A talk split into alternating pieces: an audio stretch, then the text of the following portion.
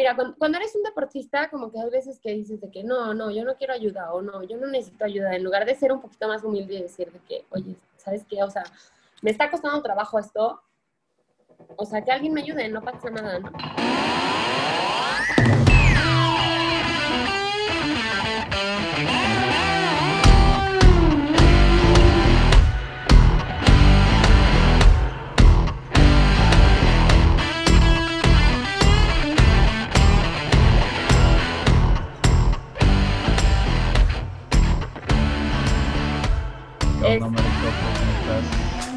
Bienvenida. Gracias, gracias. No, muchas gracias a ti por, por regalarme un poquito de tu tiempo. Oye, platícame ahorita que antes de que empezara a grabar me estabas platicando de cómo te fue en Japón, de tu experiencia en Japón, que fuiste hace que como unos seis meses. Sí, me fui en enero, como a mediados de enero hasta finales de enero, nada, fui como dos semanas. ¿A competir o a qué fuiste? Sí, este, bueno, más que nada, pues como se supone que este año iban a ser los Juegos Olímpicos, nos queríamos ir allá a ver, este, bueno, cómo, cómo nos adaptábamos a, al cambio de horario, este, también queríamos ver, em, pues cómo está toda la ciudad, cómo trabajaba, este, de que realmente como que vas a ver a dónde vas a llegar, en lugar de, de por ejemplo, si en dado caso que llegamos a pasar a Juegos Olímpicos, ya no llegar a algo desconocido, sino ya llegar a algo no familiar, pero digo, ya más o menos sabes a lo que vas, sí, ¿no? tienes noción más o menos. Sí, porque es una cultura totalmente diferente a la que está aquí, ¿no? ¿Y dónde te quedaste? Qué chido. Este, primero nos quedamos en un hotel de esos que son como unas cápsulas. Cápsula, ok. Este, las cápsulas. ¿Te atendieron, te atendió gente o era, fue todo así como self-check-in que te atienden robots? Ah, no, no, sí, sí me atendió gente. Okay. Este, y pues más o menos te podías comunicar medio en inglés, porque pues no, la gente allá no habla mucho inglés. Entonces, pues llegábamos y pues hay más o menos de que nos decían su pasaporte y este, todos los documentos, ¿no? Que necesitan.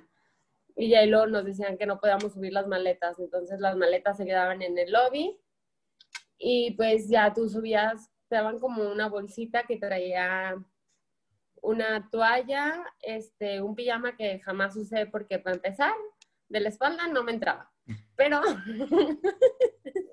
porque están petita ya, entonces están bien chiquitos. Y este, y después también mm, te daban así como una bolsita que traía un cepillo de dientes y una pasta de dientes para el día. Ok. ¿Y se quedaron ahí toda, en ese hotel cápsula, toda la estancia, o unos días? No, no, no. No, nos quedamos unos días ahí, como seis días, y de ahí ya nos movimos a un hotel normal, porque después ya competimos. O sea, la verdad es que al principio solo estábamos entrenando y conociendo, porque sí fuimos a turistear, y ya este, después de unos días, ya nos fuimos a un hotel, pues normal, ¿no? De los que estamos acostumbrados. Y la alberca nos, quedamos, nos quedaba súper cerquita del hotel. Entonces nos íbamos caminando a la alberca para competir y todo eso. Ok, qué chido. ¿Y qué tal te pareció todo? Pues sí, te quedaste en Tokio, pero en Japón en general. ¿Qué tal está? No, hombre, nada más conocí Tokio, la verdad. O sea, me quedé con mil ganas de conocer pues todo lo demás, ¿no?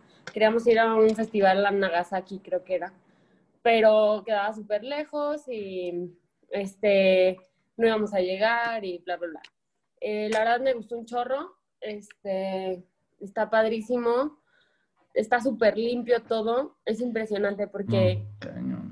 Sí, no, o sea, no vi ni un bote de basura y de todas formas no había basura tirada, ¿no? O sea, y aquí puede haber 10 botes, los botes se les sale la basura y aparte hay basura por todos los lugares. Entonces, eso está muy padre. Eh, la gente es muy educada, también está muy acostumbrada a andar de que en bici o caminando o así.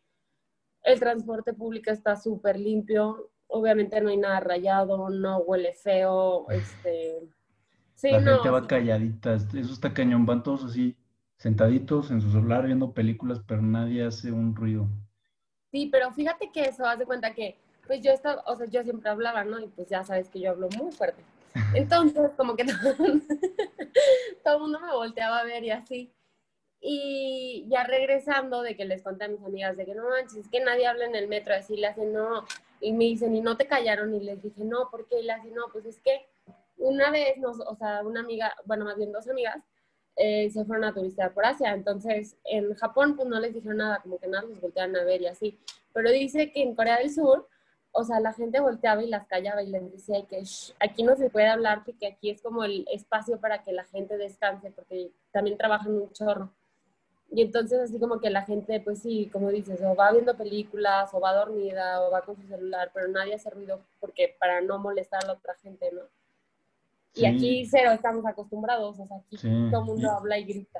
Y está cañón eso que dices, porque hoy, de hecho, que hace, vengo de comer con mis abuelos, que no los había visto desde que llegué, y les estaba platicando esto, que los japoneses no, no te confrontan en el trabajo, en eso que te pasó en el, en el transporte público.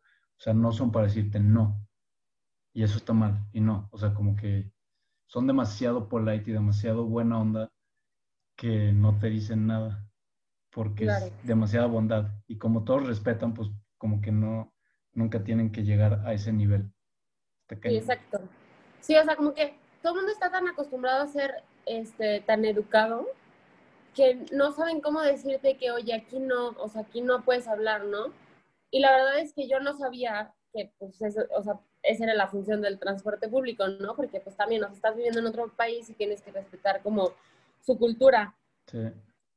Pero, o sea, yo pues para mí se me hacía súper normal que tenías media hora sentado con alguien al lado que puedes platicar, pues platicas, ¿no? Y te ríes y lo que sea.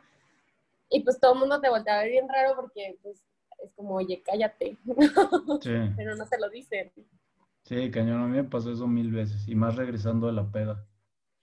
Porque pues vas haciendo un desmadre y todos los demás van así calladitos. Oye, y, bueno, creo que nos faltó dar tu introducción a lo que te dedicas. Tú eres nadadora, nadadora súper alto rendimiento, tú eres equipo o, sí, miembro del equipo de la selección mexicana, nadas con Jorge Higa, con todos ellos. Y eh, pues, ¿cómo te fue en, esa, en ese entrenamiento en Tokio? Ah, bueno, este entrenamiento no fue parte de lo de la selección.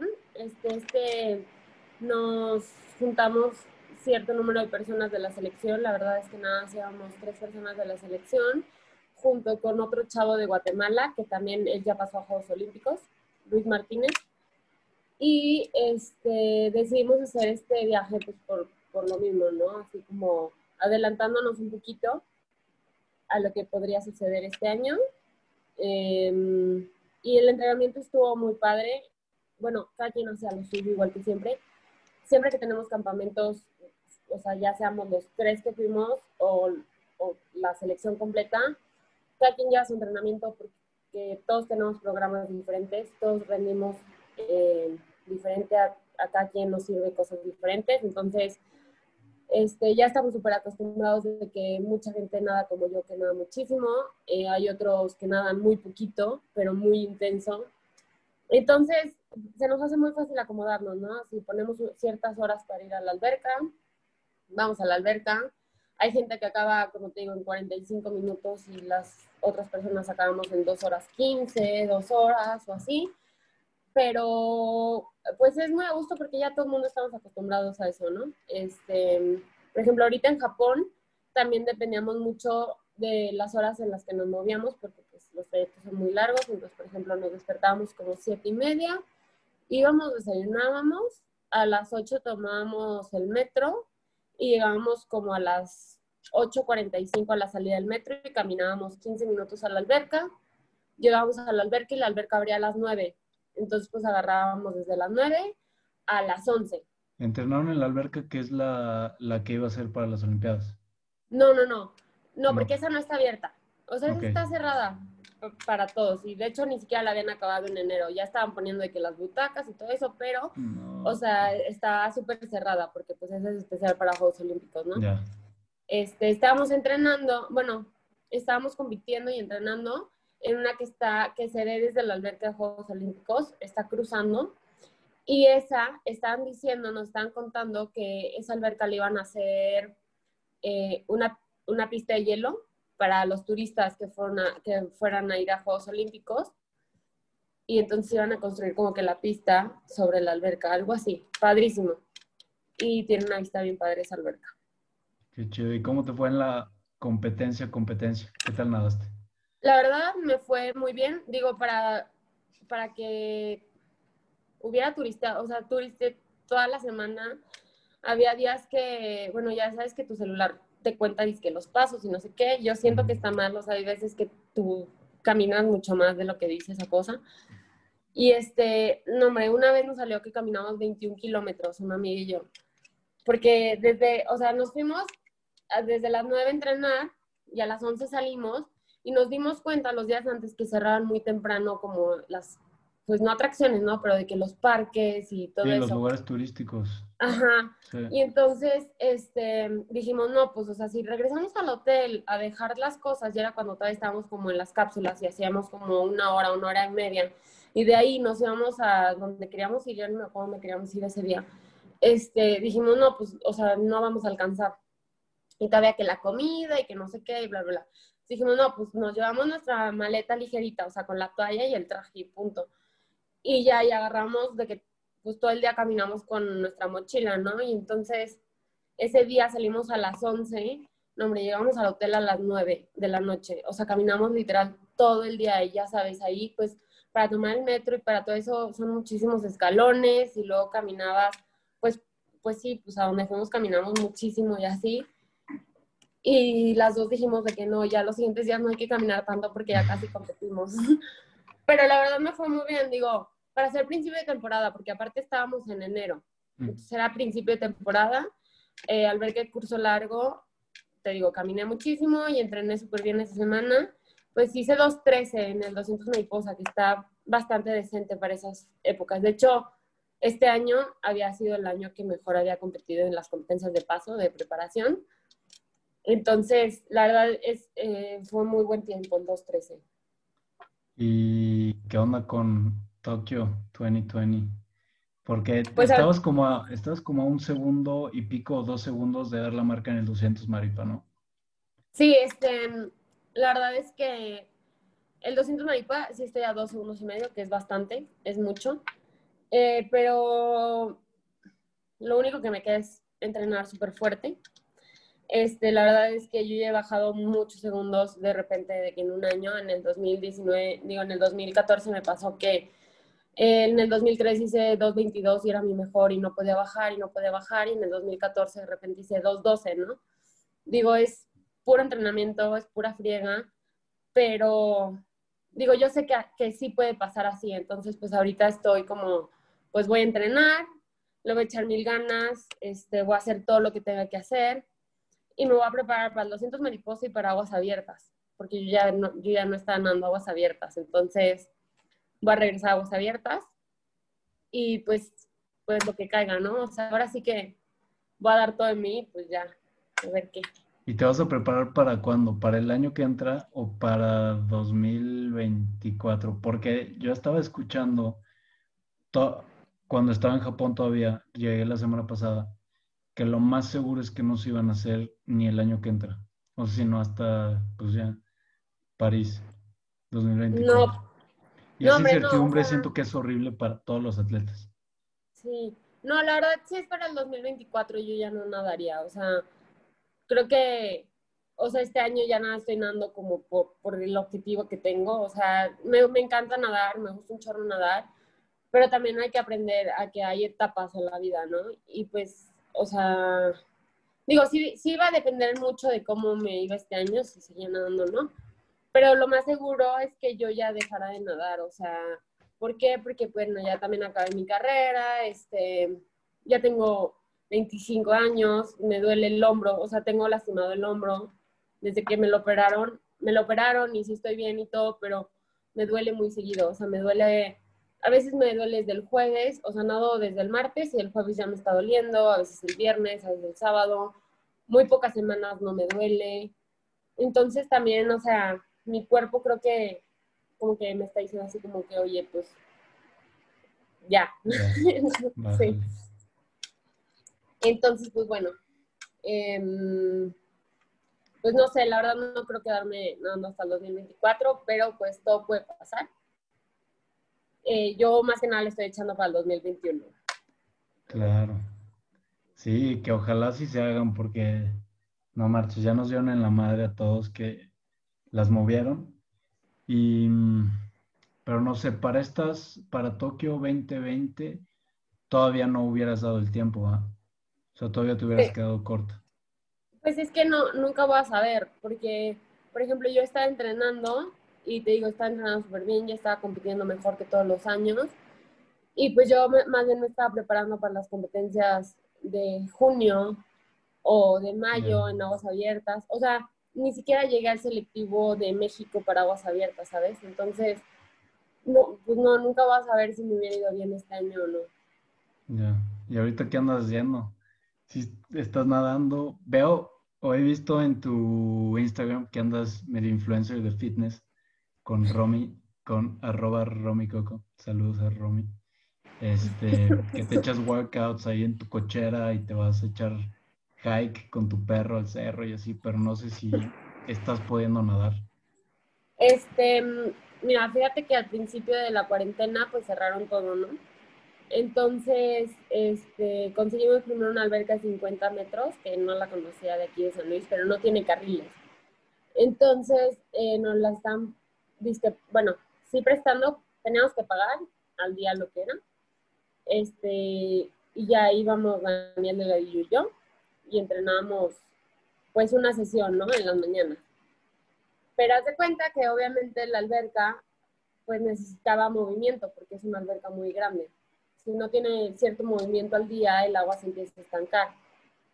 Entonces el agua se empezó a estancar y pues obviamente se, empezó a echar a perder aunque le pusieran los químicos.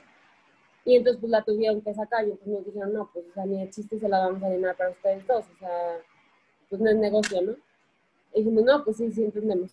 Entonces, después conseguimos otra alberca de 25 metros. Igual, este, era una alberca de un carril y pues igual pagábamos al mes. Y ya igual nada más entrenábamos Daniel y yo, y entrenábamos de lunes a viernes una sesión. Pero entrenando ahí ya nos dijeron que se iban a cancelar los Juegos Olímpicos este año, que se iban a posponer para el año que entra. Entonces como que la verdad te da como un poco de tranquilidad, ¿no? O sea, porque tú ya sabías que tú ya no estabas haciendo tu entrenamiento completo, o sea, tú ya no estás entrenando dos veces al día natación, ya no estabas haciendo tu gimnasio, ya no estabas haciendo ciertas cosas que tienes tu ritmo, ¿no? Entonces, pues bueno, ahorita entrenamos un mes y medio ahí, más o menos, dos meses, y después tuvimos un mes y medio de vacaciones. Y después ya este, regresamos a Libanés porque ya estamos en semáforo naranja, que está abierto completo el tiempo. Eh, pues para empezar la temporada estaba súper bien solo ir una vez al, al día. Eh, cinco, cinco, cinco días a la semana. Pero después regresamos a semáforo rojo, entonces ha sido un relajo, tenemos que apartar eh, nuestro carril, eh, tenemos, solo está el club abierto de 6 a 11, entonces todos nadamos disparejos, por ejemplo, yo voy a las 8 de la mañana y se supone que a las 9 me tengo que salir porque pues ya hay otra gente que apartó, a veces llega esa gente, a veces no llega, entonces eh, desde que me meto estoy haciendo así todo seguido para poder alcanzar a hacer lo más que se pueda. Este, yo no sé si la gente que apartó después de mí vaya a llegar o no vaya a llegar, o sea, porque hay veces que digo, ah, bueno, todavía alcanzo a hacer, no sé, lo que sigue, ¿no? Pero hay veces que te toca una serie, entonces dices, bueno, de esta serie me conviene hacer esto, esto y esto, por si llega la persona, ¿no? Y ya no, ya no haces como que tu serie completa, ya no haces tu entrenamiento completo, ya no vas pensando las cosas que estás haciendo solo por quererlas acabar. Este, el gimnasio lo abrieron también y la verdad es que eso sí he podido hacer, gimnasio.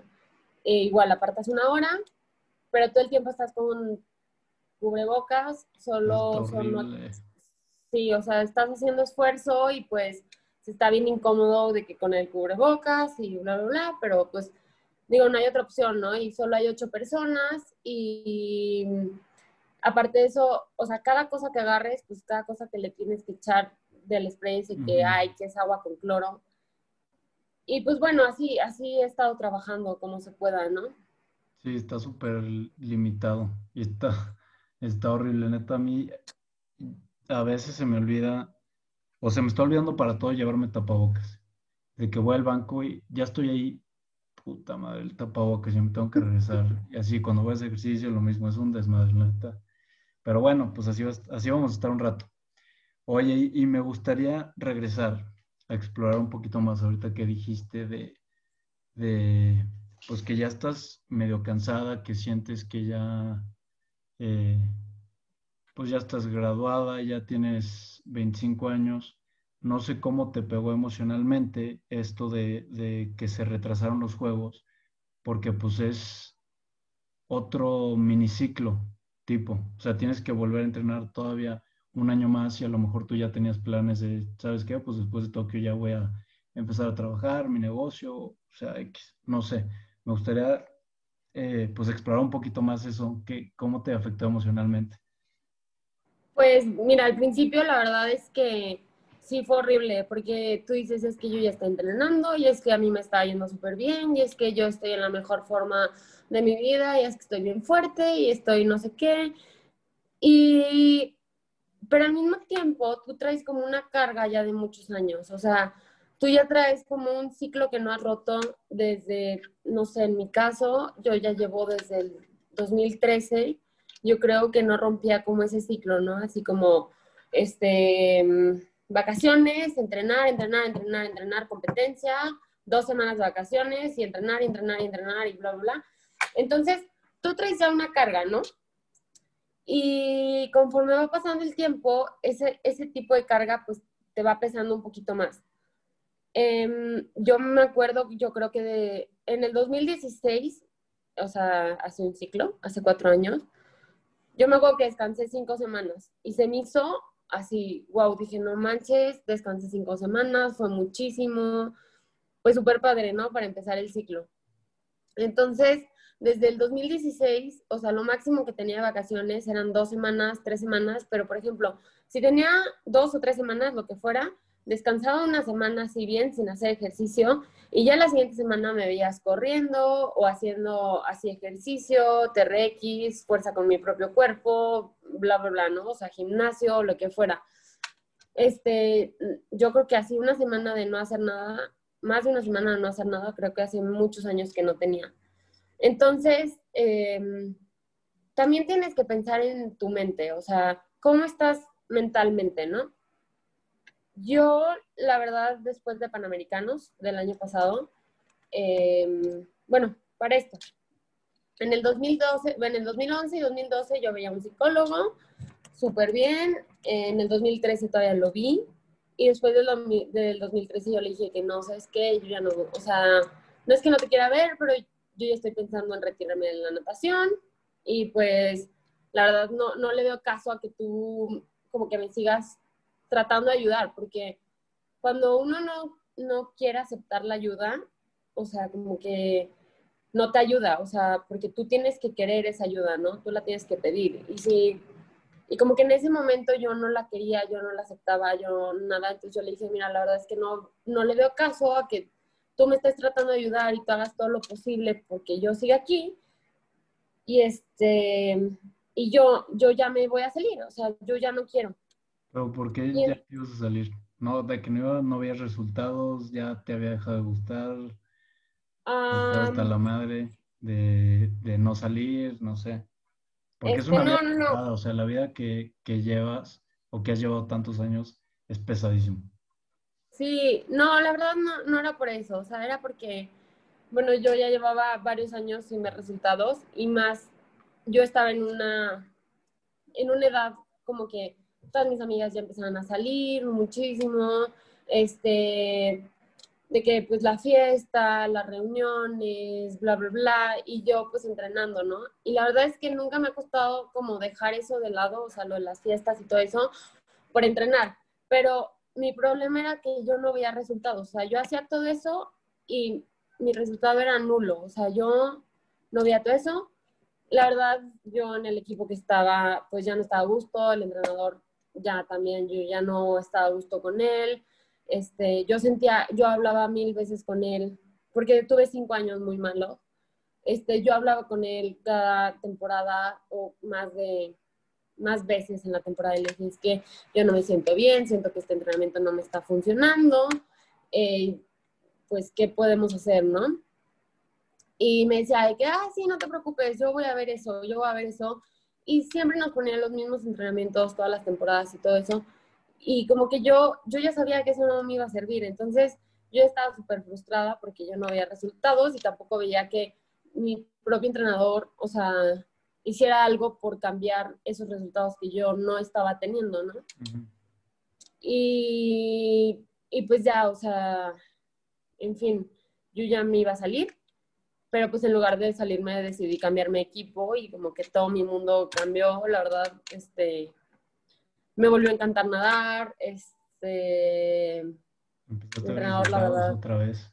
Sí, o sea, los resultados, en un año, o sea, bueno, en un año con él, la verdad es que yo pensé que me iba a ir súper bien, pero no, no me fue bien, este, o sea, con mi nuevo entrenador. Bueno, ya no es nuevo, ¿verdad? Ya llevo ocho años ahí, pero... Eh, y, pero yo seguí trabajando porque me gustó muchísimo la forma en la que él trabajaba, en la que yo trabajaba, en el, en el ambiente que estaba el equipo. O sea, yo dije que no, no importa, o sea, si no me fue bien, pues no pasa nada, ¿no? O sea, apenas estoy empezando aquí, le voy a seguir echando ganas, bla, bla, bla. Y pues ya a partir, o sea, después de dos años fue cuando bajé los 10 segundos, ¿no? Este, y pues ya a partir de ahí, pues he sido selección de México y todo eso. Pero bueno, regresando a lo de mi psicólogo, el punto es que en el 2018, en Centroamericanos, en la mañana me fue súper bien en el 200 mariposa, ¿no? O sea, la, mayoría de las veces mi preparación es hacia el 200 mariposa y por la forma en la que entrenamos en mi equipo, o sea, pues todo, todo lo que yo hago me alcanza para nadar bien aguas abiertas. Entonces, o sea, realmente yo iba enfocada al 200 mariposas centroamericanos y en la mañana nadé súper bien, hice el mejor tiempo de mi vida y, y yo dije, ah, pues está súper bien, o sea, me sentí, me sentí bien, yo sentí que podía más. Entonces dije, pues en la tarde me voy súper bien, ¿no? Y en la tarde, este, no sé qué me pasó, en el último 25 me puse súper dura, em, subí mi tiempo en la mañana, pero yo creo que todo eso, o sea, por todo lo que pasaron los nadadores, influye mucho tu mentalidad, tu cabeza, o sea, es, es como lo principal, ¿no?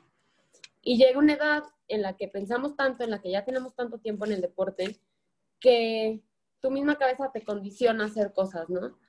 Entonces, este, la verdad es que yo le, le, escribí a mi psicólogo y le dije que no, es que me fue súper mal en la tarde, bla, bla, bla.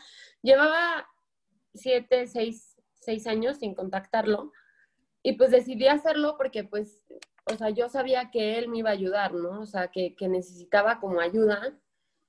Y platiqué poquito con él y después ya este, nadé todas las demás pruebas porque el 200 mariposa pues fue la primera. Y en todas las demás pruebas me fue súper bien. Este, eh, después nadé aguas abiertas y gané en aguas abiertas. Entonces, este, pues yo en el 2019 decidí, em, bueno, sí, en, del 2018 al 2019 no tuve contacto con él otra vez, o sea, de repente le escribía y así, pero muy... Pero sí te ayudó en esa competencia. Sí, o sea, en esa competencia eh, me ayudó, o sea, literalmente solo con que me dije que tranquila, disfruta tus pruebas, tú ya entrenaste, o sea, ahorita es como momento de que lo disfrutes, ¿no? O sea, como que hagas lo que sabes hacer porque lo sabes hacer y ya, o sea, saques adelante todo. ¿Y por qué no le seguiste con él si te ayudó? Porque como que, o sea, sí, yo dije que, ay, pues ya, o sea, nada más me faltaba como disfrutarlo, ¿no? Como no preocuparme tanto, como todo eso.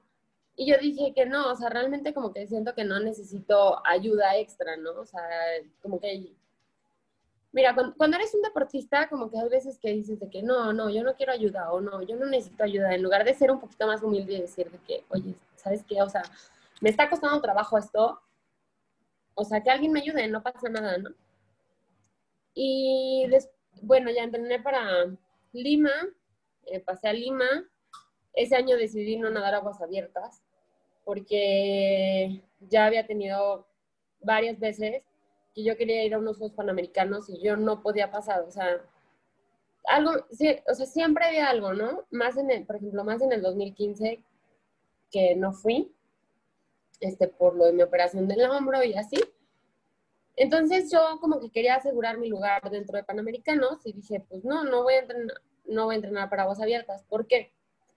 Porque cuando estaba entrenando para centroamericanos, a todo el mundo se le ocurrió opinar y todas esas opiniones de todas las personas, pues te las dicen a ti, ¿no? Y te dicen de que es que si nada más te enfocaras a uno, iría mejor en eso. Es que si nada más hicieras esto, te iría mejor en eso. Es que tú, si vas en el 200 mariposa, tienes que hacer series de velocidad. Y es que esto, y es que el otro, y bla, bla. Entonces, como que toda la gente no lo hace como por molestarte, obviamente, sino que mucha gente pues realmente te quiere ayudar porque pues así, de esa manera ellos piensan, ¿no? Y yo me enfoqué pues para el 200 mariposa para Perú, me fue pésimo, o sea, la verdad, eh, sí salí muy, muy mal emocionalmente de Perú, de mi 200 mariposa, porque yo había entrenado súper bien. Este, yo había, habíamos ido a competencias antes y me había ido súper bien, súper, súper bien. De hecho, en unas competencias antes donde estaba entrenando súper fuerte, hice menos tiempo que en Perú.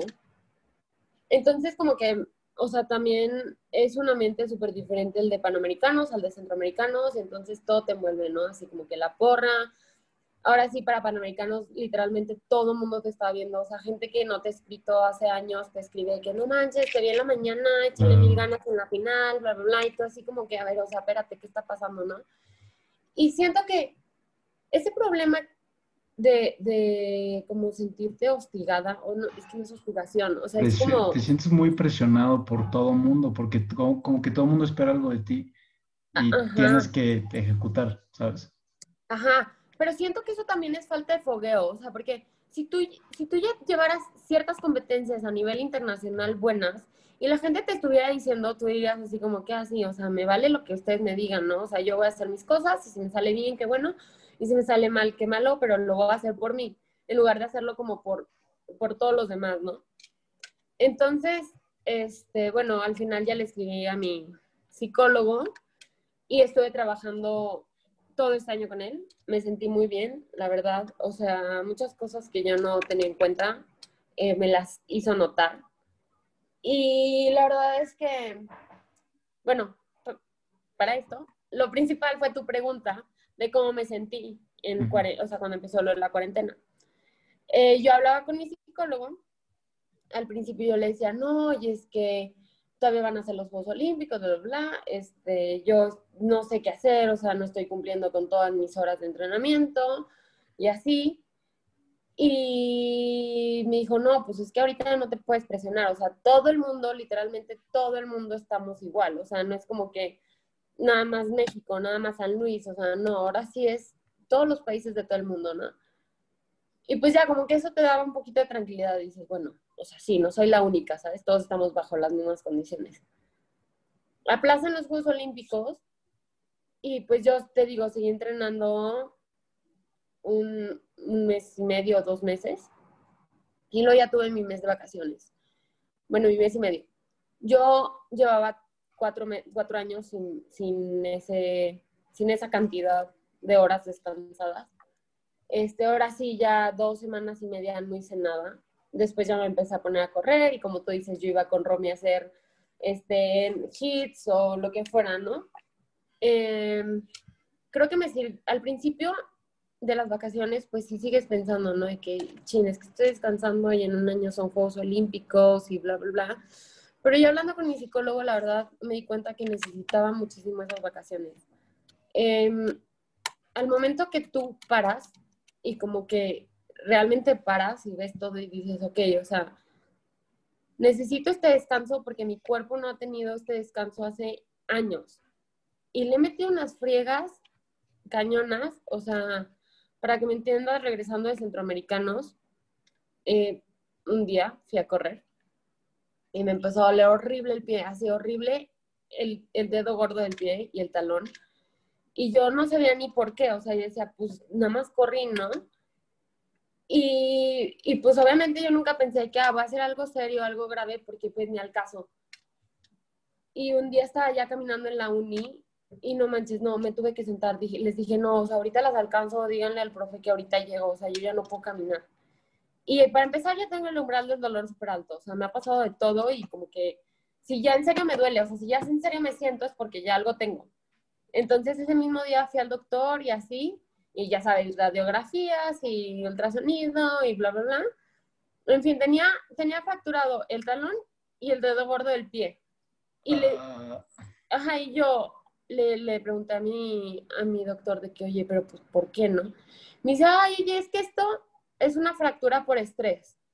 Y le dije, ¿qué? ¿Qué es eso? Y le hace, pues le pasa a los que van a la guerra y yo, o sea, ¿cómo? Y le hace, le metes tanto estrés a tu cuerpo, o sea, y no estrés así como que, ay, es que estoy bien estresado, ¿no? O sea, sino que como esa carga de trabajo que tú llevabas, y entonces eh, el cuerpo descansa y lo acumula, y entonces cuando le vuelves a meter poquito, o sea, esa corrida de 15 minutos, por ahí salió, y salió por el pie, ajá. Y y me dijo, y qué bueno que fue por el pie, o sea, por el dedo gordo y por el talón, esto se te va a quitar en tres semanas o un mes. Hay gente que así le pasa de que en la cadera y así, eso está pues mil veces peor. Entonces, la verdad es que este descanso de este año me sirvió mucho para ver las cosas y para también como aceptar como que ya lo que he logrado, ¿no? O sea, como que yo hay veces que, no que me haga menos, pero como que digo, no, es que, o sea, me dicen de que, es que eres buena nadando, y yo de que no, o sea, no, no es cierto. ¿Sabes? O sea, como que siempre quiero más, siempre quiero más, y siento que en parte está bien, porque pues sí, o sea, quieres más porque pues siempre tienes un objetivo más grande, ¿no? Pero también hay que aceptar como que ya lo que lograste. Sí, ¿cuál, cuál es ese límite de, ok, ya hice esto, pero pues hay más? Es que siempre va a haber más, siempre va a haber alguien mejor, siempre vas a poder, según tú, hacer algo más, nadar más rápido, correr más rápido, saltar más alto. Entonces, creo que es interesante el preguntarte cuál es ese límite, hasta dónde, hasta dónde doy. Y claro. pues es algo que me imagino que te tuviste que preguntar y que al principio dijiste, pues que muy probablemente si no se hace el año que entra las Olimpiadas, tú ya no vas a a seguirle. Sí, o sea, bueno, em, la verdad es que pues mi sueño desde chiquita ha sido ir a Juegos Olímpicos. Yo la verdad es que espero que si se hagan las Olimpiadas el año que entra. Yo vi un comunicado que dijeron que si la vacuna salía para principios del año que entra, sí se hacían. Entonces, digo, yo estoy, yo estoy esperando eso. Yo estoy entrenando para eso y creo que muchísima gente también. Eh, creo que sería muy decepcionante para todos los atletas de todo el mundo que están entrenando para, para Juegos Olímpicos, que sea su última oportunidad de pasar y, y, pues, y pues no se hagan, ¿no? Este, porque siento que hay gente que no tiene el conocimiento o que no es consciente de, de todo el esfuerzo, de, de, todo lo que hacemos por lograr eso, ¿no? O sea, por lograr pasar a Juegos Olímpicos. Entonces, creo que no ven que tenemos 20 años atrás y hay gente que dice, ay, pues que hagan otros tres años, o sea, sí, pero tu cuerpo tiene un desgaste, tú tienes una edad, o sea, no todos vivimos como en el mismo país, ¿sabes? O sea, por ejemplo, aquí en México, si tú dijeras, ah, bueno, es que el deportista gana igual que en Alemania o que en Holanda o que en Hungría, pues ok, ¿no? Me dedico a nadar, no hay problema. Pero si yo ya no voy construyendo como mi futuro, como que qué es lo que sigue, pues yo ya en, uno, en otros cuatro años yo ya voy a tener 29 años, ¿no? O sea, ya es un poquito más difícil como empezar a trabajar a esa edad.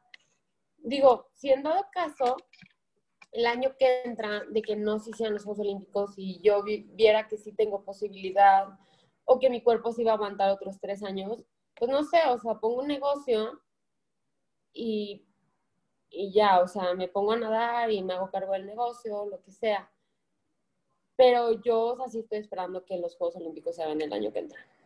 Claro, sí, no es lo mismo como dices, el, ser deportista aquí que en otros países. Y ahora te quiero preguntar esto que también se lo pregunté a Ida.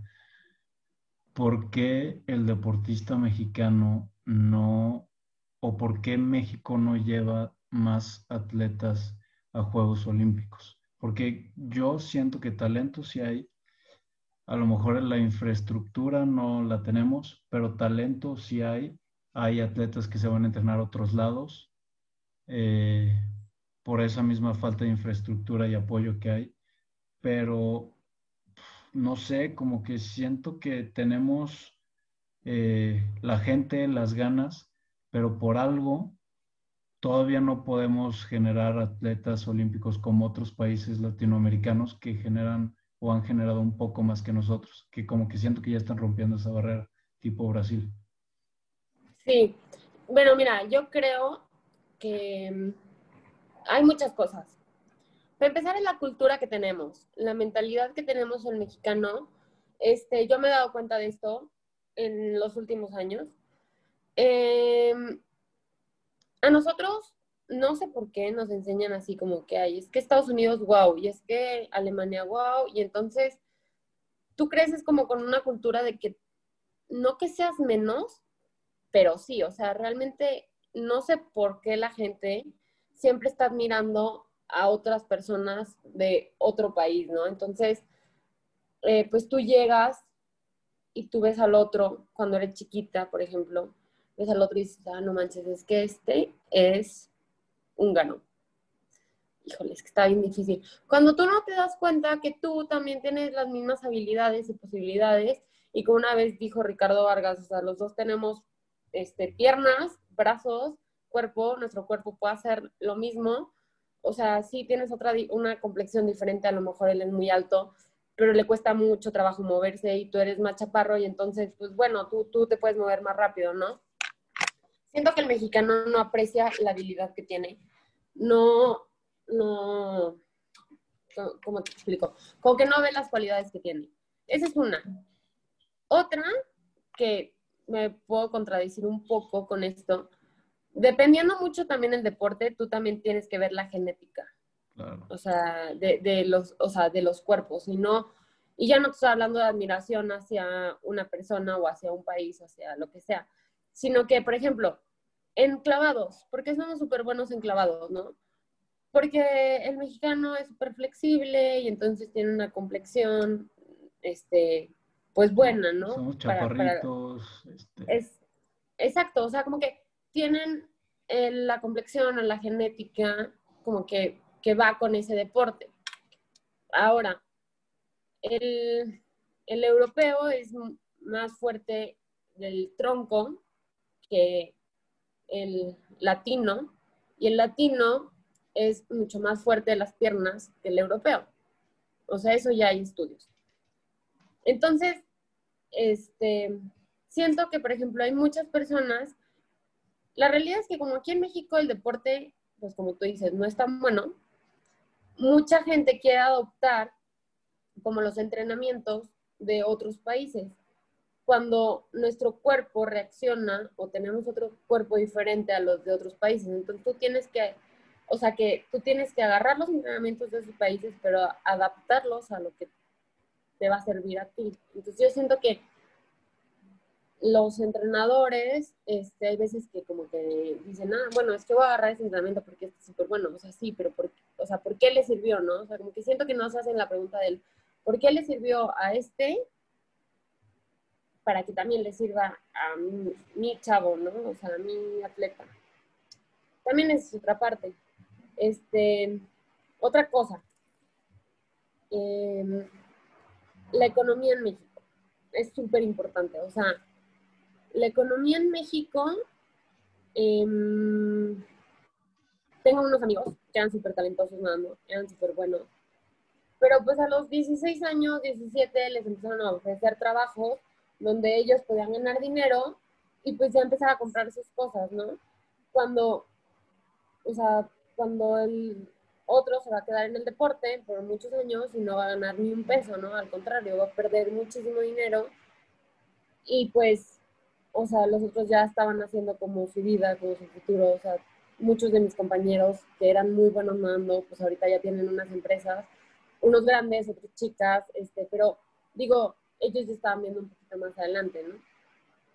La otra cosa también es que, por lo mismo de la economía, pues hay gente que, por ejemplo, otros países pueden viajar. O sea, ¿por qué? Porque el gobierno este, agarra un grupo de chavos este, de cierta edad y los manda y los foguea y de que vete a competir aquí, vete a competir allá, vete a competir este, a este nivel con estos países.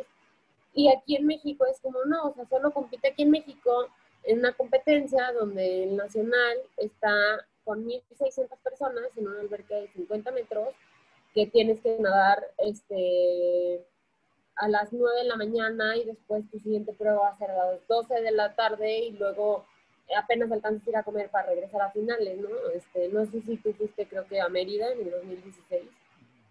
O sea, qué basura, la verdad. Y digo, y esa es una como, como muchas, ¿no? O sea, tenías una alberca de que era la fosa de clavados, que no podías ni dar dos brazadas porque ya estabas alcanzando a otro y entonces el de atrás ya te estaba pegando. Y, y entonces yo siento que la calidad de las competencias aquí en México es muy mala porque la gente que hace las competencias prefiere ganar dinero a empezar a impulsar el deporte.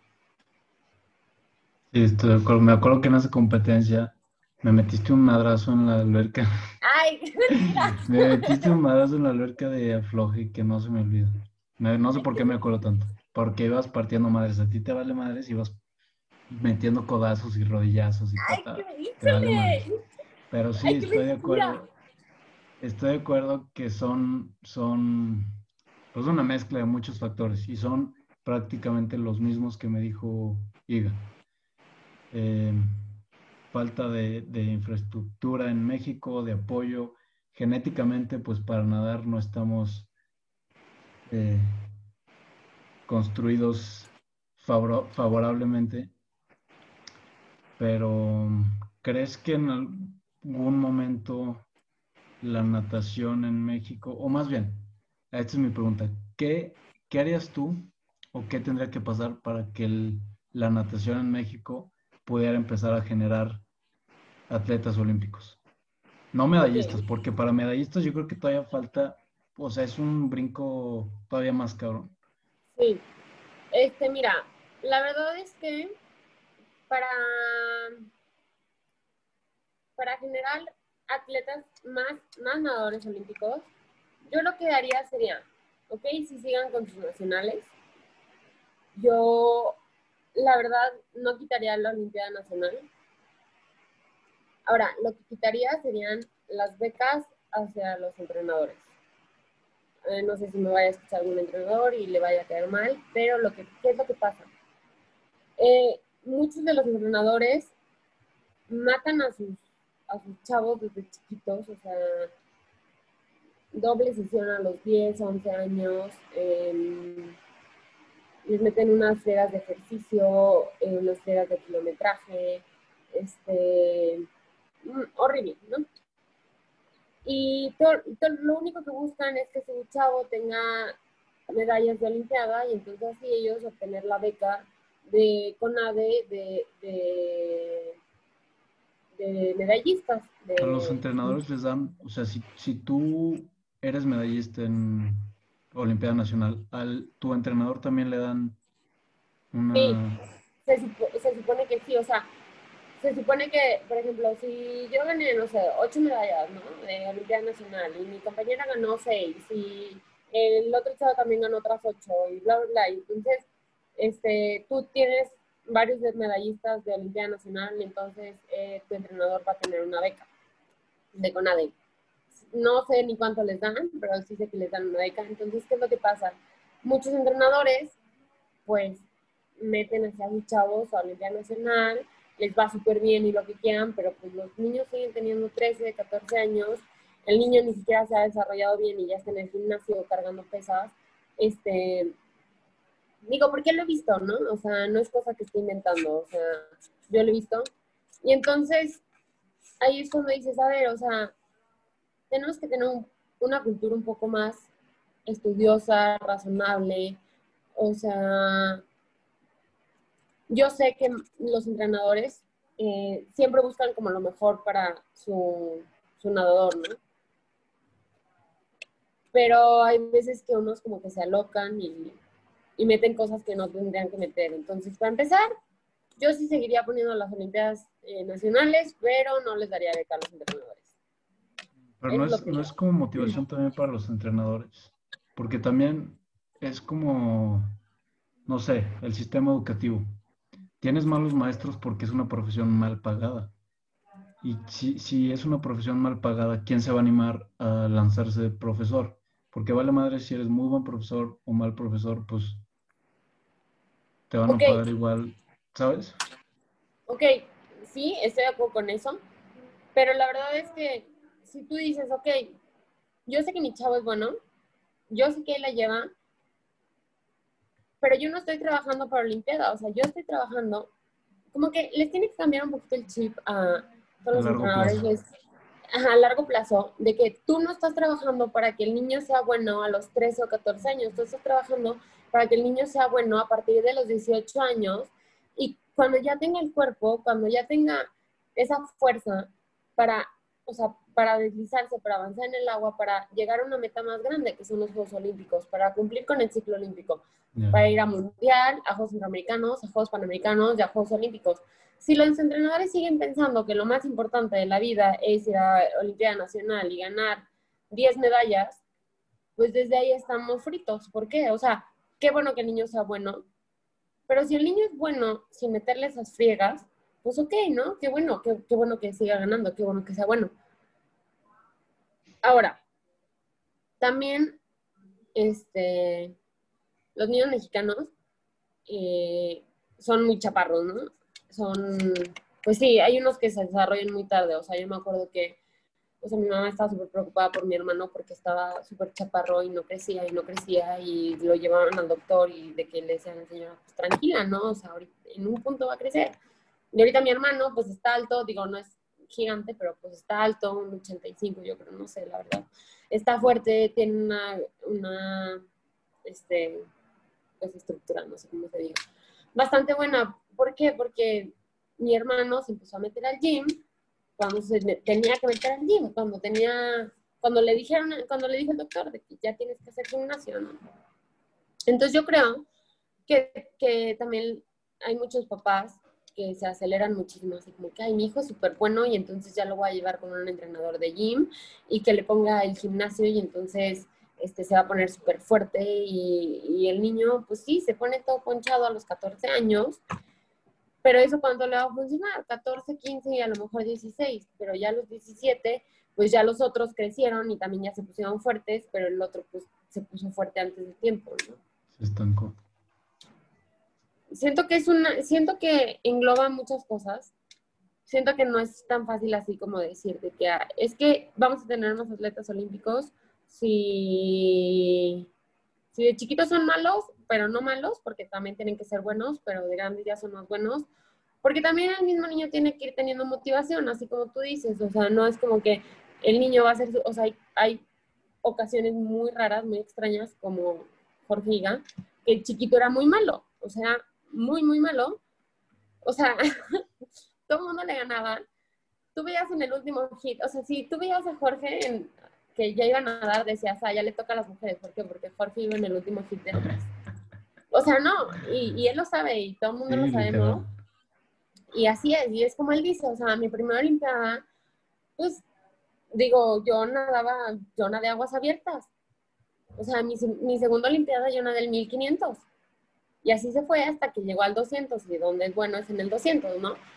Pero también es porque Jorge le, de verdad le gusta nadar, o sea, él le valía si le iba bien o si le iba mal, o sea, su objetivo era ir de viaje, ir a competencias, pasársela bien, o sea, y si, no sé, si, y si le iba bien o si le iba mal, pues le valía, ¿no?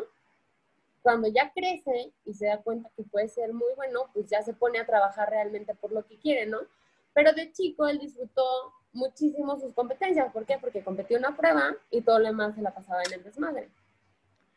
Sí, sí, son, es que sí, son demasiadas cosas como para resumirlo en, una sola pregunta, estoy de acuerdo. Y creo que a la conclusión que podemos llegar es que es un cambio cultural. O sea, tenemos que hacer este cambio eh, y viene desde educación, viene desde eh, cultura de trabajo, viene desde Pues muchísimas cosas. Y no solo para llegar a producir más atletas, para llegar a tener más abundancia y, una mejor economía, un, mejor país en cuanto a seguridad, eh, a todo. Sí, creo que es algo difícil. Eh, ahora, me gustaría preguntarte, porque a lo largo de la plática llevas varias veces mencionando que pues has tenido muchos retos y creo que no sé cuántas veces llegaste a, pensar en salirte de natación. ¿Cómo le haces para superar eso? Porque es, mm. una, es, es difícil, ¿no? Sí, pues mira, sí, sí he tenido varios retos. pero creo que todo consta de saber qué es lo que puedes lograr, o más bien tú retarte a ti misma, como hasta dónde puedo llegar, ¿no? O sea, yo como nadadora, hasta dónde puedo llegar. O sea, porque tú de chiquita tenías un sueño, o sea, yo de chiquita, desde que tengo, no sé, 6, 7 años, yo digo, no, es que quiero ir a Juegos ¿no? Y conforme fueron pasando los años, al principio yo lo veía muy cerca y muy cerca y muy cerca, hasta que llegó el punto en el que lo vi muy lejos, así extremadamente lejos, ¿no? Y creo que dentro de mí, o sea, mientras yo lo seguía viendo muy lejos y yo ya casi me salía y así, como que yo sabía que era capaz de hacer más, ¿no? O sea, cuando yo ya decía, es que me está yendo súper mal y ya no quiero salir y bla, bla, bla, y qué voy a hacer. O sea, y en lugar ya de salirme, pues tomé la decisión de cambiar mi equipo, ¿no? Seguirlo intentando. ¿Por qué? Porque yo estaba consciente que yo no había acabado con, con la natación, o sea, yo, yo no había acabado como que con cumplir ese sueño. Entonces, yo pienso que tú vas superando tus sueños. Depende de qué tantas ganas quieres. Digo, no, no vas superando. ¿Qué te estás diciendo? Vas superando tus retos. Sí, como que tú superas tus retos. Depende de qué tantas ganas tengas de cumplir ese sueño. O sea, porque sí, te digo, cinco años me fue fatal. O sea, yo quedaba en último en las finales cuando o sea, no, horrible, horrible. O sea, había mi, en el 2010, o sea, yo veía a mis compañeras con las que estaba ganando dos años antes y ellas pasaban a centroamericanos. Y yo no pasé a ninguna final en esa Olimpiada más que a una y quedé en último. ¿Y qué era Entonces, que te, ¿Cuál era tu motor para seguir dándole?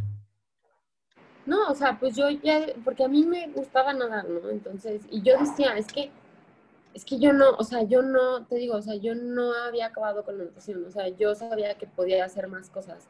Yo sabía que yo desde chiquita quería ir a centroamericanos, quería ir a panamericanos, o sea, yo quería cumplir todo eso, entonces tenía que hacer algo como pues para cumplirlo, o sea, no es, no es, no soy tan fácil como de vencer, ¿sabes? O sea, si quiero algo, lo estoy intentando, intentando, intentando, y ya hasta que, o sea, ya sientes que de plano ya no se va a dar, pues sí, bueno, ya, ya no se va a dar, ¿no? O sea, lo aceptas.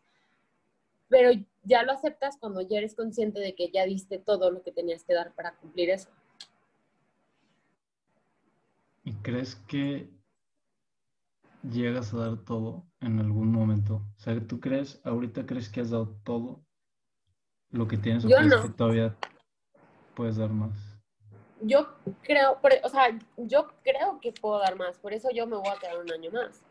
O sea, por eso yo, yo voy a seguir dando un año más, porque yo, yo sé que, que 2.11.90 no es lo mejor que puedo hacer en el 200 mariposa, ¿no? O sea, que, que aguas abiertas también, o sea, lo que he hecho no es lo mejor que puedo hacer. Yo, yo sé que soy capaz de hacer mejor las cosas, pero también, como te digo, o sea, tienes que ser maduro y consciente de lo que, de cuál es tu etapa, ¿no? O sea, cuál es tu etapa y qué es lo que necesitas hacer y qué es lo que quieres hacer. Y si tú ya estás consciente de que diste todo y que tu etapa se terminó, pues ok, se terminó y ya se terminó, ¿no? O sea, las cosas en algún punto se van a terminar, pero también tú te tienes que ir como a gusto con lo que ya hiciste. ¿Y qué sigue? Bueno, ahorita claramente sigue todavía un año de entrenamiento. Esperemos que sí sea Tokio 2021 pero después de eso, no sé si tú ya tengas algo planeado con tu carrera, con si abrir un negocio, empezar a trabajar, o sea, ¿qué seguirá para María después de Pues bueno, yo tengo varias opciones. Eh, una opción, pues, es trabajar un rato en la industria. La verdad no se me antoja mucho, pero pues esa es mi carrera. pues sí, realmente, ¿no? O sea, para eso estudié, pero digo, no se me antoja mucho, pero pues igual que todo le voy a dar una oportunidad, no es como que voy a decir, no, no, no, no quiero y ya, sino que pues digo, ya estudié todo eso y pues, pues sí, le voy a dar una oportunidad a mi carrera, a ver si me gusta, voy a tratar de encontrar un trabajo donde, donde diga, ah, qué padre, o sea, esto, esto sí me gusta, ¿no? Porque hay veces que he ido a plantas que digo, no, o sea, yo sí trabajo aquí, me Entonces, este, pues sí, me gustaría trabajar y me, me, gustaría empezar a tener un negocio. Todavía tengo que pensar qué es lo que quiero poner de negocio, pero, pero pues ya sabes, o sea, mi, mi, vida, o sea, bueno, estoy acostumbrada a que mi vida está así súper rápida, todo el tiempo me estoy moviendo, me despierto súper temprano, me duermo a buena hora, pero todo el día estoy haciendo algo. La verdad, todo el mundo me pregunta que, oye, ¿cómo entrenabas cinco horas y media o seis y estudiabas ingeniería química? Y la verdad es que me di cuenta que procrastino muy poco. O sea, digo, cuando digo, cuando tengo que acostarme de que a descansar, o sea, realmente lo hago porque pues tengo que descansar, ¿no? O sea, pero, por ejemplo, cuando estaba en la uni, o sea, yo decía, me voy a dormir, o sea, tengo 40 minutos para dormir. Así es lo único que me voy a acostar. Y literal, me acostaba 40 minutos y me paraba. Y ya, me ponía a hacer mil cosas, ¿sabes? O sea, soy muy ordenada con mis tiempos. Entonces yo creo que después de esto voy, voy a tratar de hacer así como mil cosas, igual que siempre y pues a ver qué sale. O sea, también no, no es como que ya tengo un plan, ¿no? O sea, como que también voy así con el tiempo. Claro. Sí, pues cuando, creo que cuando tienes un objetivo claro es mucho más fácil hacer lo que tienes que hacer para alcanzarlo. Y cuando no tienes algo en mente, no tienes nada que hacer, se te va el tiempo volando en pura estupidez. Te metes al celular y te quedas ahí dos horas porque pues realmente no hay algo que te impida hacerlo o no tienes una motivación de dejar de hacer eso tú sí tenías que o entrenar o hacer tarea o mil cosas. ¿Y te gustaría tratar algún otro deporte? Porque nada más has nadado, ¿no? Sí, nada más he nadado. La verdad es que eh, sí me he puesto a pensar. Y sí me gustaría así como que intentar otro deporte, pero ya sabes, o sea, como que, ah, bueno, voy a seguir haciendo ejercicio, entonces voy a intentar este deporte. Pero nada así como ponerme metas de que, ay, es que quiero pasar esta competencia o quiero pasar otro. Nada competitivo. Pero me conozco, entonces yo sé que si me meto otro deporte, ahí voy a estar en una competencia. Claro, es lo que te iba a decir, a lo que te metas, esa chispa no, se, no se apaga. Sí, no, no, no, y, o sea, soy súper competitiva, o sea, en todo siempre así, quiero ganar, en lo que sea. Yo creo que está bien, está chido. Digo, hay que saber, no sé, balancear también. Que no siempre todo es competencia. Pero pues está ah, difícil. Si tienes ya esa chispa. Oye, no, pues no, pero pues, no compito tampoco, ¿verdad? Para todo. Oye, pues mil gracias, Mata Coco. Este, me, gustaría, me gustaría hacerte unas preguntitas. Estos son formato pregunta, yo te pregunto, tú me respondes lo que tú quieras y te extiendes lo que tú quieras. Mi primera pregunta es, ¿cuál es tu rutina o cosas que tienes que hacer a huevo en tu día, sí o sí. Ok. Eh, te, te, cuento así como lo que tengo que hacer cuando estoy entrenando bien o ahorita? Ahorita, con el COVID. Ah, bueno. Em, por ejemplo, hoy me desperté a las 7, eh, me comí dos panes con peanut butter y plátano. Este, sí, porque, ah, bueno, esta es otra, obviamente no desayuno mucho antes de entrenar porque después me estoy vomitando en la alberca, ¿verdad? Entonces, los dos panes estaban bien.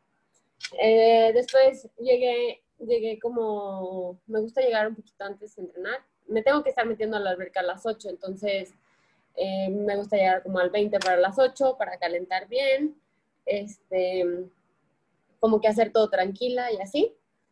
Em, caliento y ya me metían a las 8. Eh, entreno dos horas, bueno, entrené dos horas hoy, de 8 a 10.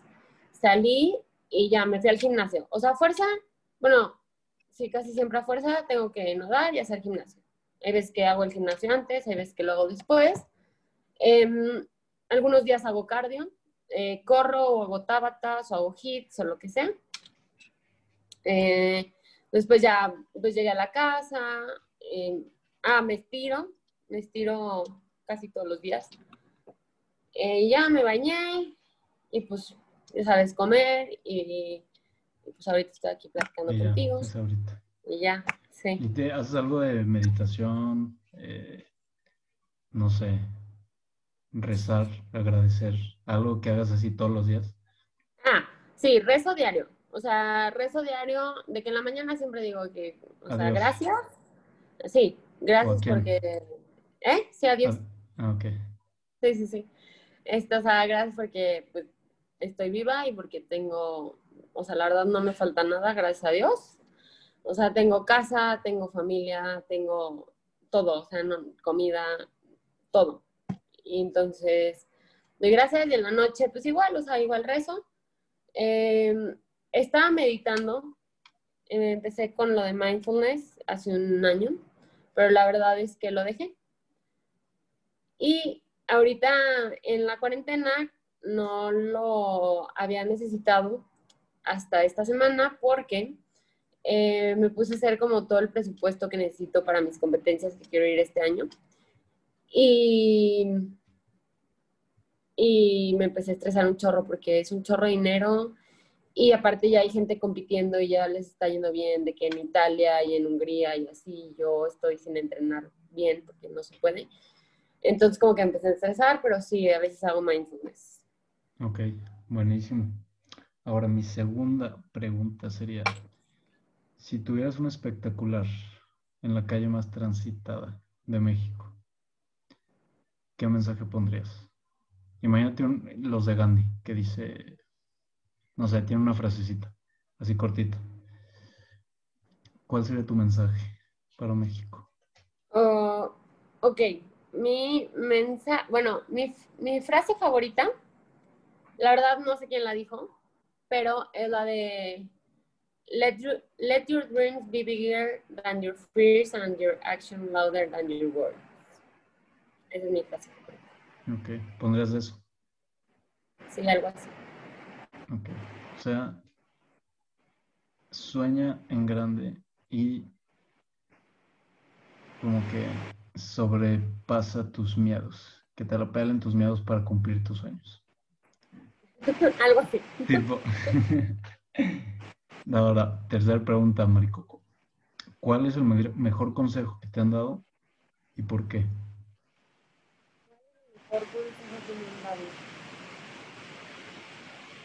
Disfruta. Creo que, o sea, disfrutas y literalmente es el mejor consejo que me han dado. Y me lo ha dicho mucha gente, o sea, no creas que, que nada, mi psicólogo, como te contaba, o sea, Cristóbal, mi entrenador, siempre me lo dice, me dice, disfruta. Y luego ah, también otro consejo muy bueno que me han dado, que me dio Cristóbal fue, en lugar de preocuparte, ocúpate. O sea, me dice, mira, estás en una edad increíble y te la vives preocupada, o sea, que por si te va a salir, que por si no te va a salir.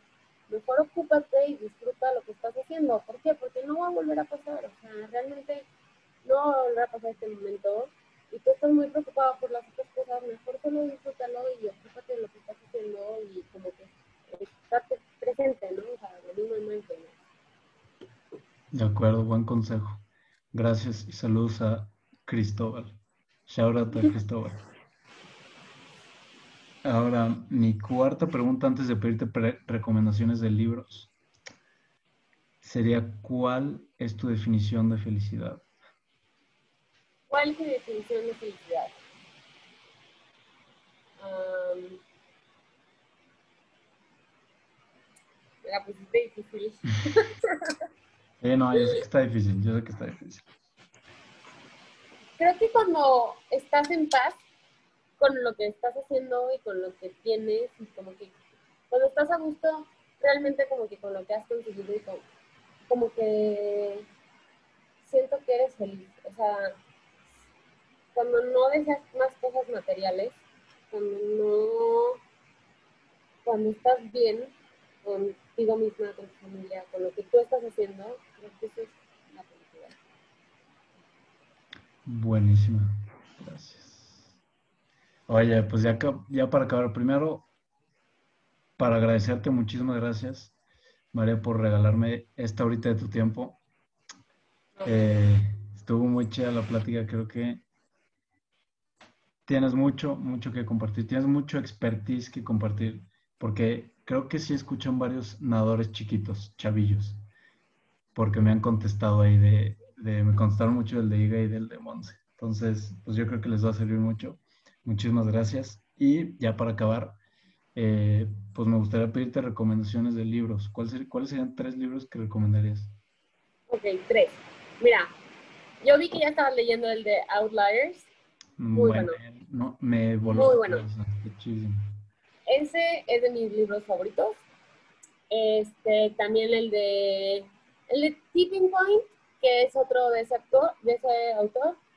Me gusta, pero la verdad me gusta más el de Outliers. Y el último, que es para personas con mente muy abierta, que esté como dispuesta a leer esto, se llama Many Lives, Many Masters. No sé si lo han leído. No lo he leído. Está muy bueno, te da un sentido de la vida muy diferente este, y te das cuenta que estás aquí en este mundo para aprender cosas, para poder seguir como progresando. Entonces, sí, o sea, sí es para mentes abiertas. Este, pero está muy bueno ese libro, te lo recomiendo mucho. Ok, no lo he escuchado, pero le, le voy a dar un vistazo, a ver qué tal. Está muy, muy bueno. Mira, tengo una introducción. ¿Quieres? A ver, échalo, échalo. Ok. Este es, es un psiquiatra, o sea, lo escribió un psiquiatra. Y llega una paciente con él y le dice que, oye, no, o sea, es que tengo o sea, trauma de que no me puedo subir a los aviones, no me puedo meter a las albercas, no puedo tragar pastillas, me da miedo a los doctores, así, todo era un trauma para ella, así, todo todo así, cañón. Y entonces le empezó a dar terapia convencional y este, pues le, dijo así como, le dijo la chava que es que no me estás sirviendo y no me estás sirviendo. Y entonces el, el doctor le dijo, no, pues o sea, lo, lo, último que nos queda pues es la hipnosis. La chava que, ah, pues ok. Entonces esta chava, este, le hipnotizan y pues normalmente tus traumas empiezan cuando tienes tres años, entonces el, doctor se regresa cuando tiene tres años y, y, pues le salió algo, ¿no? O sea, le salió ahí un problema que había tenido a los tres años y entonces ya le dijo que no, pues seguro que es tu problema, ya ve. Y entonces, este, después de una semana le marca la charla que le dice que no, o sea, es que la verdad es que están peor mis traumas, o sea, no se me han quitado, no, no era eso. Y entonces esta chava vuelve a ir, la vuelve a hipnotizar y entonces él, le hipnotiza y le dice de que, no, pues regrésate a donde empezaron tus traumas. Y se regresó muchos años, o sea, no, o sea, como a otras vidas que a otra vida pasada. Ajá. Y entonces, ya bueno, el, por eso digo que es para mentes muy abiertas, o sea, que realmente crean de que sí es posible. La reencarnación. Ajá, pero tiene un mensaje como, si logras captar el mensaje del libro y de lo que te dice la chava, creo que es un libro muy interesante porque te digo, te das cuenta que estás aquí en este mundo como para aprender y para, pues sí, poder llegar a Dios, ¿no? Entonces, este es un libro muy bueno, yo lo recomiendo. Eh, la verdad me hizo ver las cosas totalmente de otra manera. Y sí. Ok. Bueno, Rimo, pues muchísimas gracias otra vez, Mari Coco. Eh, es súper chida, felicidades. Y pues ahí te voy, te voy a seguir siguiendo en tu Go to Tokyo 2021. Gracias, gracias. Muchísimas Muchas gracias. por invitarme. No, hombre, a ti, gracias a toda la banda que se echó el episodio completo. Gracias por quedarse hasta el final. Ah, mira, no sabía que había audiencia. Ah, claro.